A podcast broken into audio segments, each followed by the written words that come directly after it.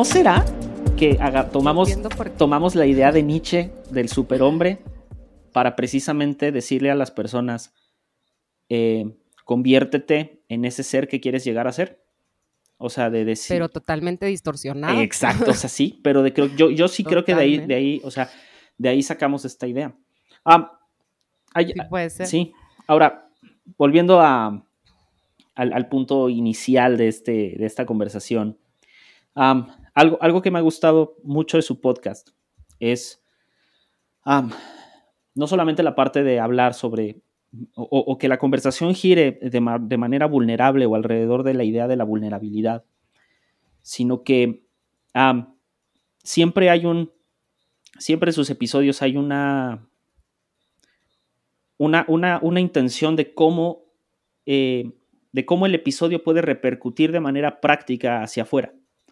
O sea, no solamente hacerlo práctico hacia mi vida, sino cómo hacerlo práctico hacia, hacia los otros, hacia los que me rodean. Y creo que eh, me gustaría plantearles a lo mejor eh, eh, una, una idea, que es cómo puedo ser valientemente yo en medio de una multiplicidad de ideas. Para empezar, creo que es bien importante entender esta parte de la subjetividad de la interpretación que le damos a todo porque cuando yo creo que, que poseo como toda, pues la verdad, vamos a decir, pues, de lo que es bueno, de, lo que tú quieras.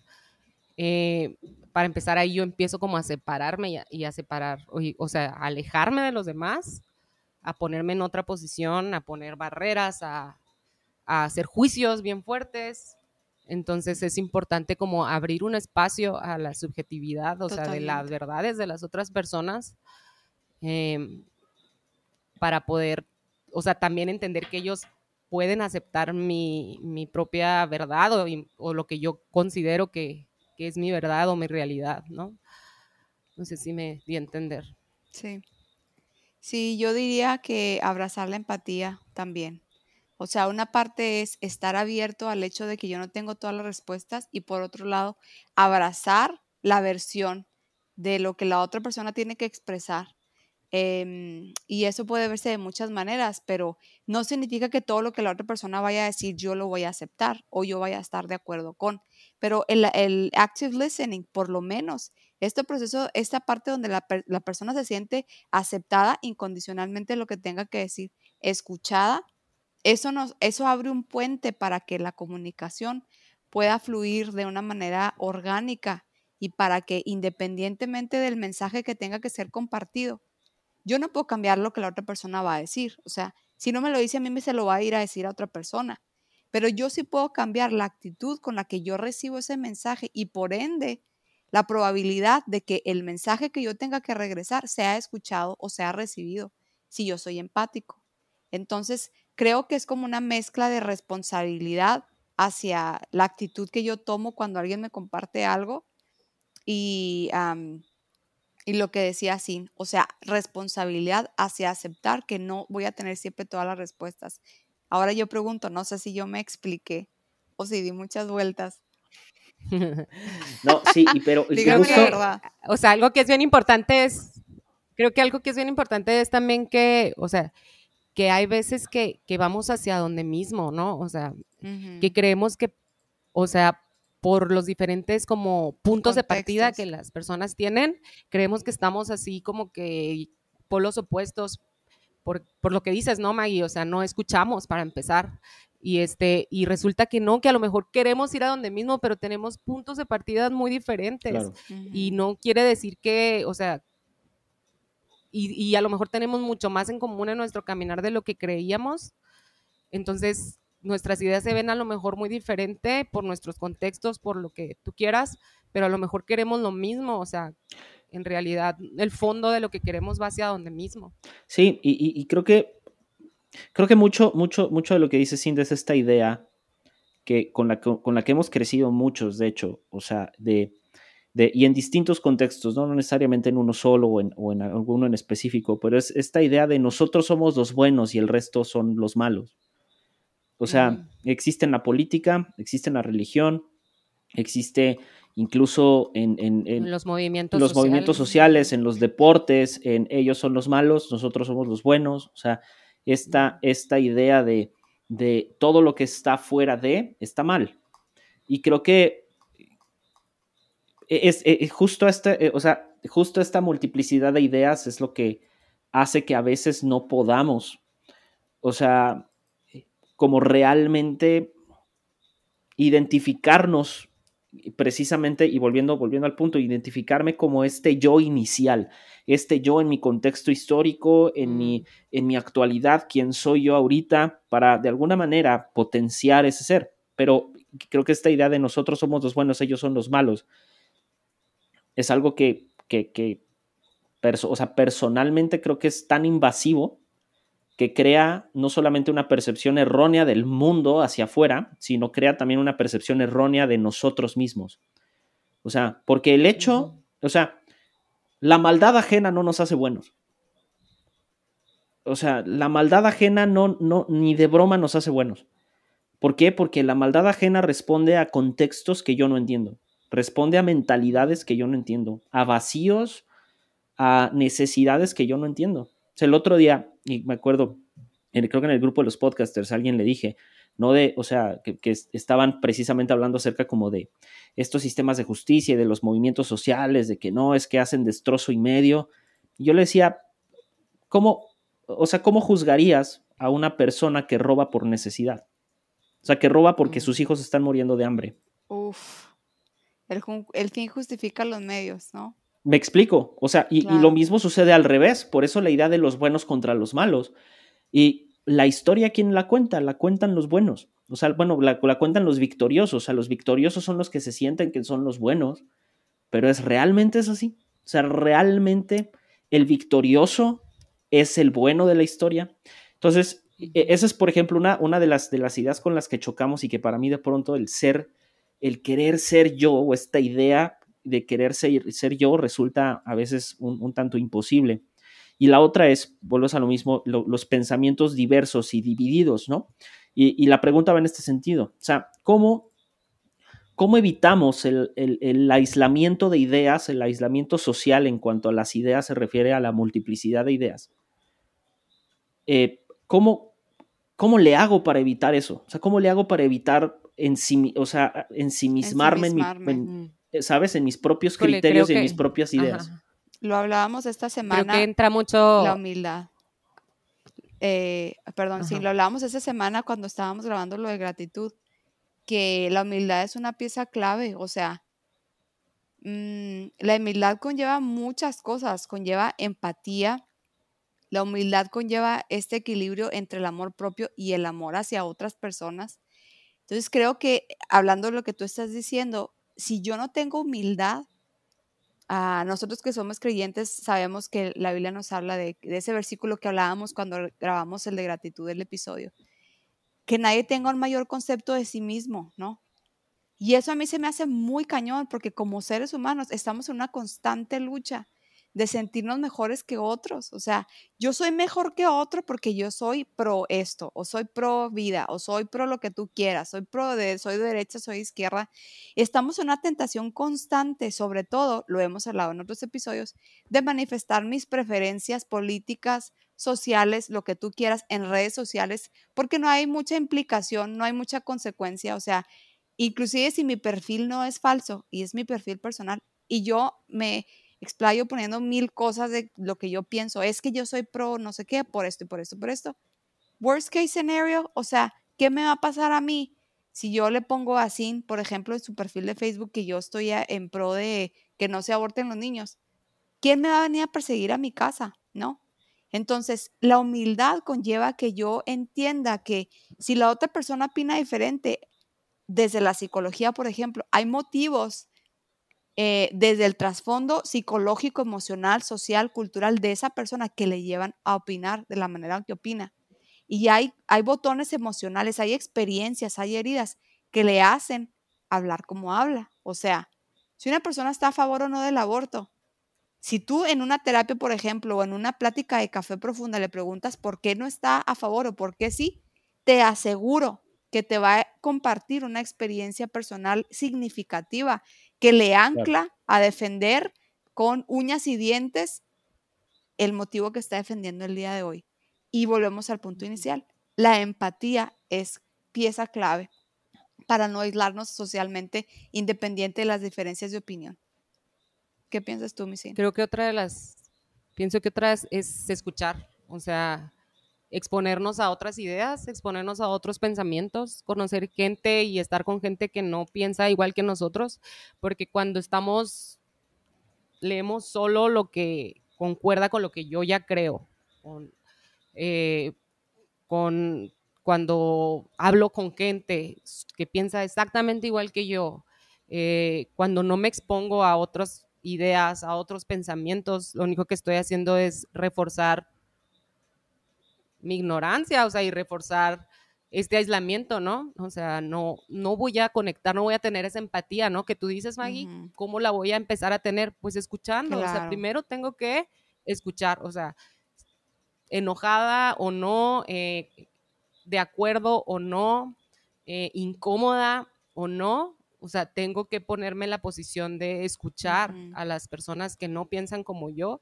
y luego de ahí pienso yo que que entra la empatía y entra el poder ver la subjetividad, ¿no? O sea, lo que decían ahorita, o sea, de los abortistas, o sea, si escuchas una, la otra cara de la moneda, te das cuenta que están buscando un bien, el de la mamá, los otros el del, el del, bebé, pero todos buscando algo que para ellos es bueno, ¿sí me explico? Es su verdad. Entonces, y que es bueno, o sea, claro. que no es para algo malo, grotesco. Y, a, mí, a mí me encanta un, ejemplo acerca de lo que dijiste, ¿no? Acerca de, lo bueno, o sea, acerca de qué es bueno. Eh, y justamente está en la Biblia. O sea, y Jesús está sentado eh, y, llega, llega una persona y ah, le, empieza como a intervenir, o sea, bueno, empiezan a interactuar y de pronto le, le dice, ¿no? O sea, o sea, Señor, tú que eres bueno. Y Jesús lo voltea a ver y le dice, bueno, bueno solo es Dios. Y, es como, o sea, cuando yo leí el, pasaje completo, fue como, o sea, es Jesús mismo, precisamente está, está como que quitando esta idea de, de, a ver, brother, o sea, lo que tú estás pensando que es bueno, maybe not. Y suena, eh, eh, o sea, podría sonar hasta hereje, pero la manera en la que, en cómo, en como el mismo Jesús, sí, en, como Jesús lo, lo, cuestiona, es él mismo cuestionando su, su, propia bondad. Es como, wow, o sea, y volvemos a la parte de la humildad, o sea, la parte del ser humilde. Creo que el ser, el, ser humilde, eh, eh, no, el ser humilde no necesariamente eh, es, o sea, decirle que sí a todo o hacerte menos que otro, ¿no? De, de, de, decir, ay, bueno, sí, como tú estás en una posición superior, yo tengo que ser humilde. No, pues es al revés. Porque precisamente por ese tipo de actitudes, o sea, gente termina siendo pisoteada. Y, volviendo, y me gustó mucho lo que, lo que dijo Maggie acerca de cómo eh, de pronto este tipo de actitudes nos ponen como en una superioridad moral. O sea, el, decir yo estoy bien, tú estás mal, o sea, el apuntarle a alguien que está mal al decir que yo estoy bien, nos pone en automático en una, en, en una superioridad moral. Y es como, no, no, hemos, no hemos hecho de esta idea de llegar a ser como una medida de éxito en torno a la superioridad moral de lo exitoso. O sea, el, decir que alguien es exitoso muchas veces representa, ajá, o sea, es, y, y, eso hasta, o sea, hasta lo aplaudimos, ¿sabes? Yo creo que dentro de lo que tú estás diciendo, mm, nosotros como psicólogos, esta frase de nosotros como psicólogos, sé que siempre lo digo mucho, pero parto mucho de em, la responsabilidad que creo tener junto con mis colegas y que creo que tienen los abogados, que creo que tienen los pastores, las personas que trabajan con un grupo de gente, ¿no? Tenemos la responsabilidad de ayudar a las personas a que eleven su calidad de vida mientras elevan su calidad de conciencia en conceptos básicos homogéneos que nos competen a todos como este, la humildad. Entonces, ¿qué exactamente es la humildad? Creo que culturalmente tenemos ciertas ah, tropiezos, ciertos obstáculos que como mexicanos, que somos personas que han sido colonizadas y podemos aquí leer muchos libros acerca de nuestro trasfondo social, psicológico, cultural y demás, tendemos a creer que la humildad es sentirnos inferiores a otras personas. Nuestra cultura, quiero que sepan que yo amo ser mexicana, pero desafortunadamente hemos vivido en una cultura donde el que no tranza no avanza. Así es. Entonces, nosotros como mexicanos millennials, que creo yo, tengo fe en que tenemos debido a la cantidad de información a la cual estamos expuestos a comparación de las generaciones anteriores, nuestros padres, nuestros abuelos y demás. Creo que tenemos un nivel de conciencia un poquito más elevado que nos ayuda a estar en una, en una posición diferente con respecto a la responsabilidad. ¿Qué quiero decir con todo este conjunto de palabras que puede sonar como que está dándole vueltas a lo mismo? Lo que quiero decir es, nosotros que tenemos más acceso a, por ejemplo, educación, más acceso a la información, que la tenemos en la palma de la mano, que tenemos más acceso a conectarnos con el mundo. No tenemos pretexto para vivir en la ignorancia y por ende tenemos que comprender que tenemos una carga sobre nuestros hombros. Entonces, creo que precisamente esta ignorancia en la que hemos vivido, este sesgo cultural en el que hemos vivido, que nos hace valer por lo que hacemos, nos ayuda a entender nosotros que tenemos acceso a la información, nos ayuda a entender que no valemos por lo que hacemos, sino que tenemos que remar contra corriente en la espiritualidad, sabiendo que podemos morir en cualquier momento y que no valemos por lo que hacemos, sino valemos por simplemente existir. O sea, yo creo que hay muchos libros que hablan acerca de, bueno, o sea, soy porque soy o soy porque tengo, o sea, soy porque soy o soy, soy porque logro. Entonces, eh, ahorita, al menos lo he dicho en episodios anteriores, en, en la psicología existe esta evolución donde ya es más integral la intervención y la conciencia del ser humano, o sea, de quién es el ser humano, donde ya se, se agregan otros conceptos que antes no se agregaban. Y, eh, o sea, quién eres tú no es lo que has logrado, o sea, quién eres tú es simplemente el, el hecho de que respiras te hace ser valioso. El hecho de que estás aquí te hace ser valioso.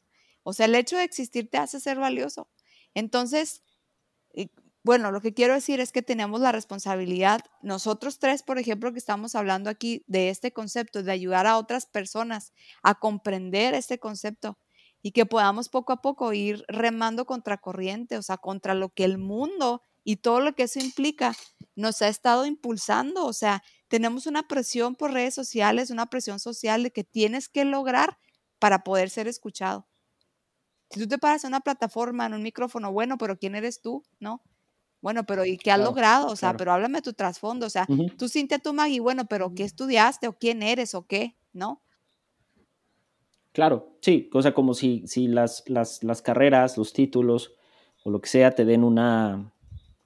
O sea, te, la, la, verdad es que te certifican en una actividad que a la larga es redituable, pero, o sea, en realidad no, no, o sea, delante de, de, de otro, o sea, delante de otra persona te vas a, o sea, tú mismo vas a decir, sí, o sea, no sé nada, soy un neófito en esto, o sea, y, y, y, y pasa, o sea, pasa mucho cuando de pronto eh, te das cuenta que no todo lo que, no todo el conocimiento que has adquirido es, es, te valida, o sea, te valida como, incluso ni siquiera te valida bajo la profesión. Claro.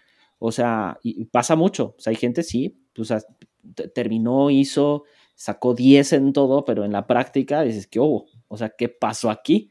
Entonces, no sé, digo, por ahí, por ahí, o sea, creo que, creo que comparto mucho esa parte, ¿no? De, de, de, precisamente de que el, éxito como esta medida de superioridad moral es, o sea, para mí se me hace una, una falacia total, o sea, es, es, un error total. Pues sí, porque para empezar, ¿qué es el éxito? O sea, claro. ¿quién, ¿quién dice que es el éxito? O sea, ¿quién dice que, qué es la plenitud, o sea, quién lo define, en base a qué. Claro, y, justo, justo en esta idea de el llegar a ser, ¿no? O sea, o sea, todavía no eres quien vas a llegar a ser. Ser, sé tú mismo para lograr tus objetivos. Como, ve, o sea, ¿qué es que, entonces, qué, qué, para esta persona que promueve este mensaje, qué es, y la pregunta de Cine es correcta, ¿qué rayos significa el éxito para ti? O sea, si el éxito para ti significa escribir un libro, es, ok, dame, y, y eh, o sea, ejemplificando el discurso, o más bien, contrarrestando el discurso, ok, sí, escribe un libro, ¿qué te avala a ti para escribir un libro? Eh, y entonces, eh, ahí es donde, donde las personas que promueven esta idea del sé tú mismo y alcanza el éxito y este tipo de cosas se topan con pared, porque es cuando alguien llega y los cuestiona y les dice, bueno, ¿y qué autoridad tienes tú para hablar de esto? Claro. Y no por conocimiento necesariamente, sino es, hey, o sea, según quién te dio esta autoridad. O sea, según, y volvemos a lo mismo, es alguien más me tiene que certificar a mí. o sea, alguien, ¿quién te facultó para? O sea, ¿quién, ¿quién te facultó para ser abogado? Ah, pues fíjate, fui a una universidad, hice esto y trabajé en esto y como que, e, e, insisto, e, comparto mucho lo, que dice sí, ¿no? Esta medida del éxito y tocaste un punto, es como la parte de la plenitud. O sea, sin, ¿qué, qué es la plenitud según tú?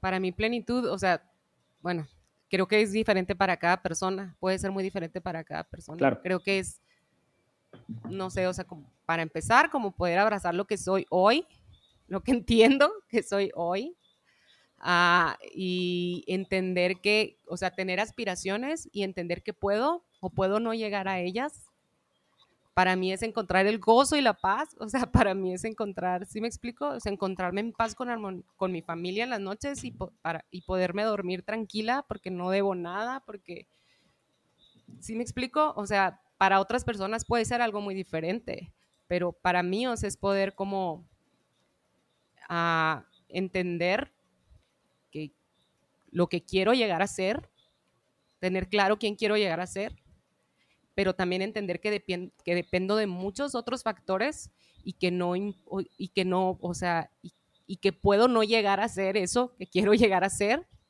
y que tengo que ser consciente de eso y no como creerme esta idea de que estoy fracasando, ¿no? Porque hay muchos factores que juegan a mi alrededor, entendiendo pues mi inmediatez, mi contexto, todo.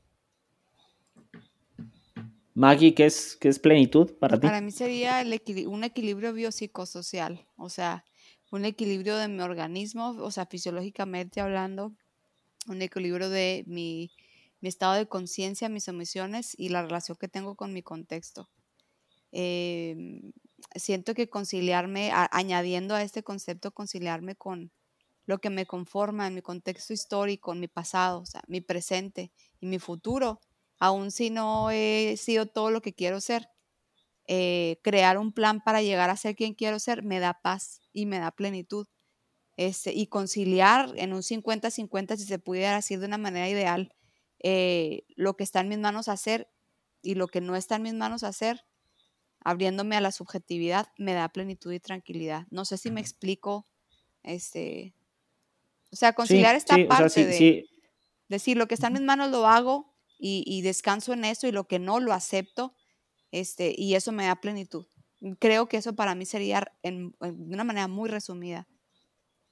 Claro, no, y, creo que, creo que, y digo, además, el concepto que cada uno de nosotros tiene de plenitud, incluso es algo con lo que batallamos. O sea, el, el precisamente como Maggie lo puso, ¿no? El, el, conciliar, y creo que de alguna manera sin eh, eh, esta parte, ¿no? De, de, de, saberme que no, no, no, tengo una deuda con alguien, de que puedo dormir tranquila, de que puedo disfrutar a mis hijos, de que puedo disfrutar mi contexto, entorno actual con cómo soy y quién soy en este momento. O sea, creo que precisamente esto, o sea, está súper relacionado con esta idea del ser tú mismo o esta idea del ser.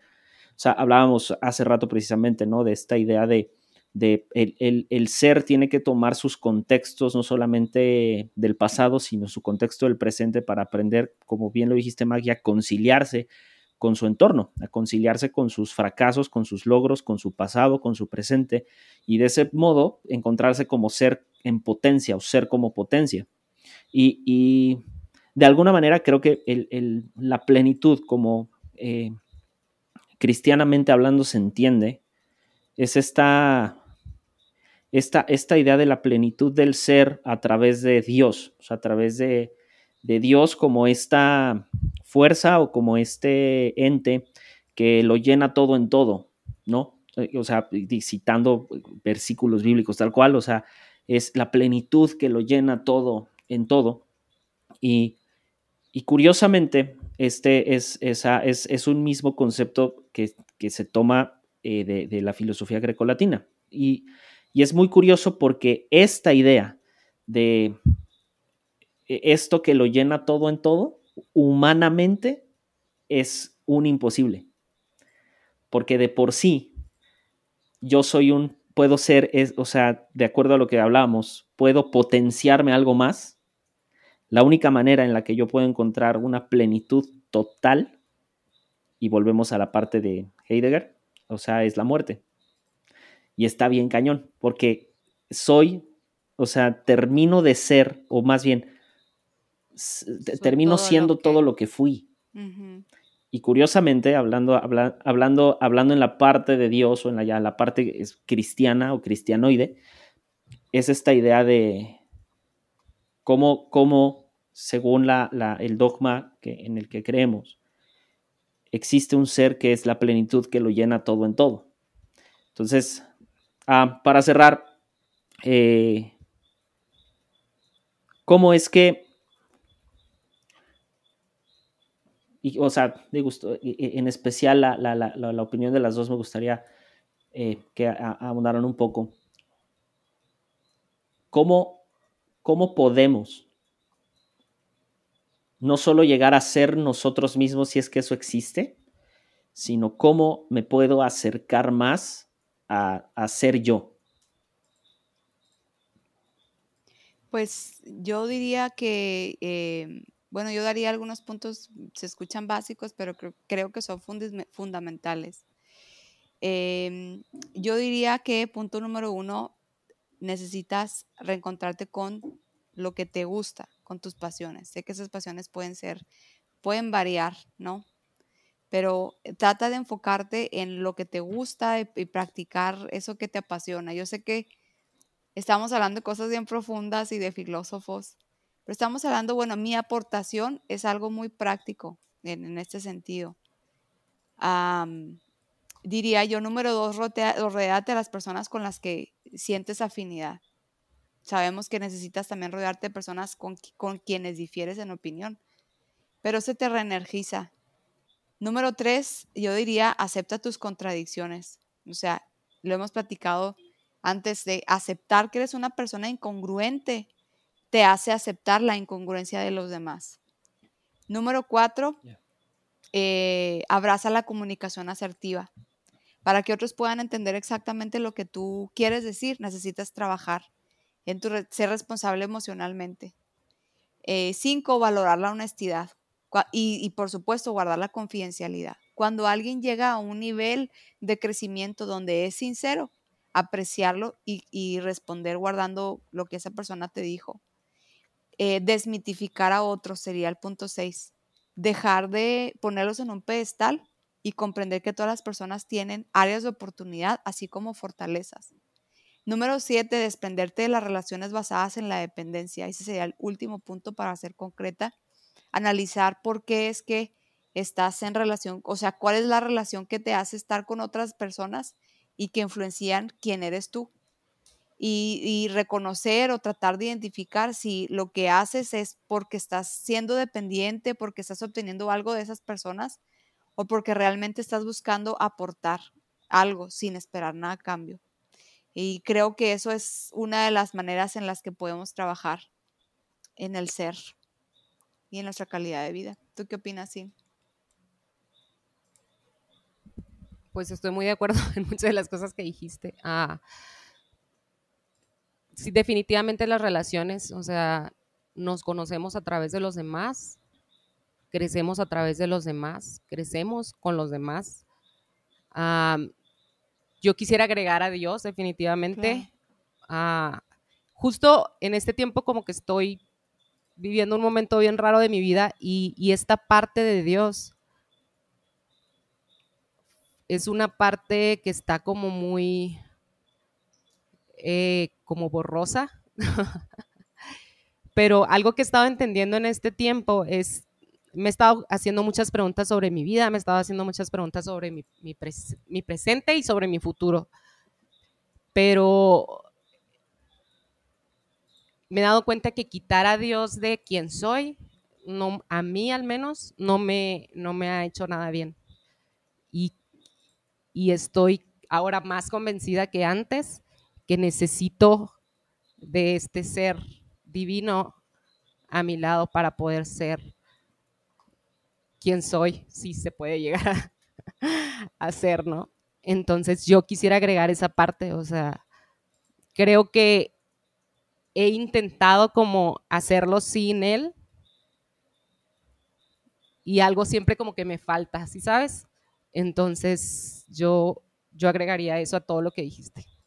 Me, encanta este cierre, o sea, este cierre de entre cosas prácticas y, por otro lado esta idea de, de, Dios. pues agradecerle mucho, o sea, muchísimo niñas por estar presente en este episodio, primer colaboración de este podcast. Eh, muchas gracias. Gracias por su tiempo. Gracias a ti. gracias, por este cierre. No, la verdad, no pensé que fuéramos a cerrar así tan, tan denso, pero me encantó. Y uh, amigos, para los que eh, quieran seguir escuchando conversaciones eh, de vulnerabilidad, conversaciones donde pueden crecer no solo en lo espiritual, sino crecer incluso como personas, crecer en ánimo, crecer en, en conciencia. Eh, vayan, escuchen Valientemente Podcast. Están eh, en, Instagram. ¿Cómo, están en Instagram, niñas? Díganle a la. Exactamente. Eh, síganlas en redes sociales. Su contenido también está muy chido en redes sociales. Hay algunas frases ahí super catchy que les van, les van a gustar. Y como siempre lo digo, esto ha sido todo por hoy. Y nos vemos en la que viene. Chao. Chao. Gracias por la invitación, Alex.